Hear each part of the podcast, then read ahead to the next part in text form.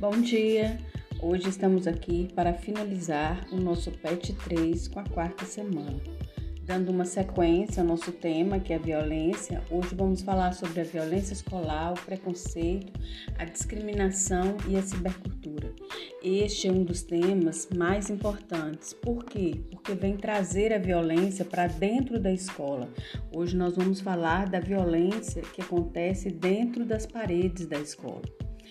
Então vamos ver. A forma como o outro é percebido define os contornos das relações pessoais. A sociedade categoriza pessoas em função do que considera comum e natural para um grupo social, uma faixa etária, um status social. O exemplo é o padrão de beleza que foi criado, que somente as pessoas magras é que são bonitas. Então, o que que isso gera? Isso gera as preconcepções que construímos sobre esses grupos e são transformadas em expectativas, o que nós esperamos, e em normas que as pessoas se comportem de acordo com ela.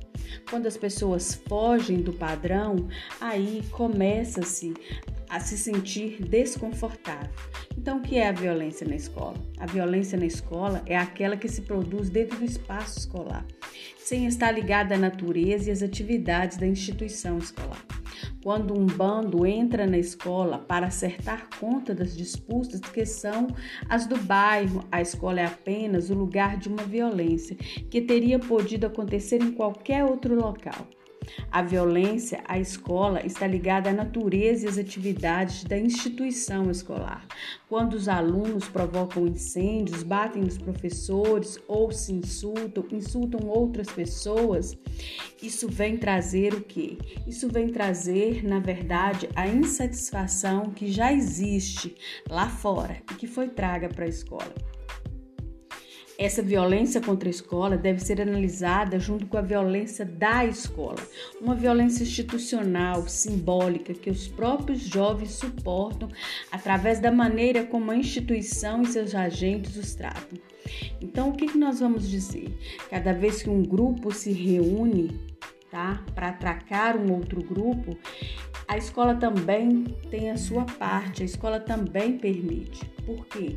Porque nós, como um corpo escolar, também temos os nossos conceitos e os nossos preconceitos. E muitas vezes isso induz o aluno a seguir aquele caminho. E a criança que sofre bullying na escola, por exemplo, ela é perseguida, ela é marginalizada. Então vamos pensar. Até agora, as pesquisas sobre os bullying concordam que o abuso escolar pode causar muitos males, entre eles dor de cabeça, dor abdominal, insônia, falta de apetite, como também provocar doenças frequentes na, na criança. No entanto, os cientistas estudam uma forma de acabar com isso.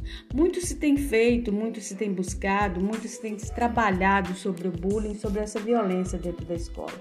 Mas a verdade é que a maioria de nós já trazemos da nossa casa os nossos preconceitos, os nossos conceitos pré-estabelecidos do que nós aceitamos e não aceitamos.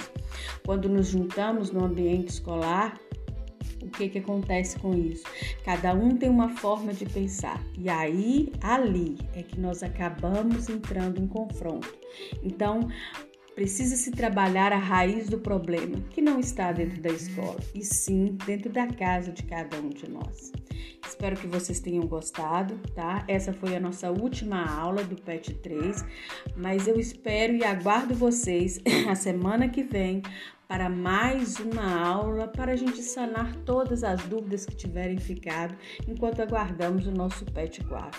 Um bom dia!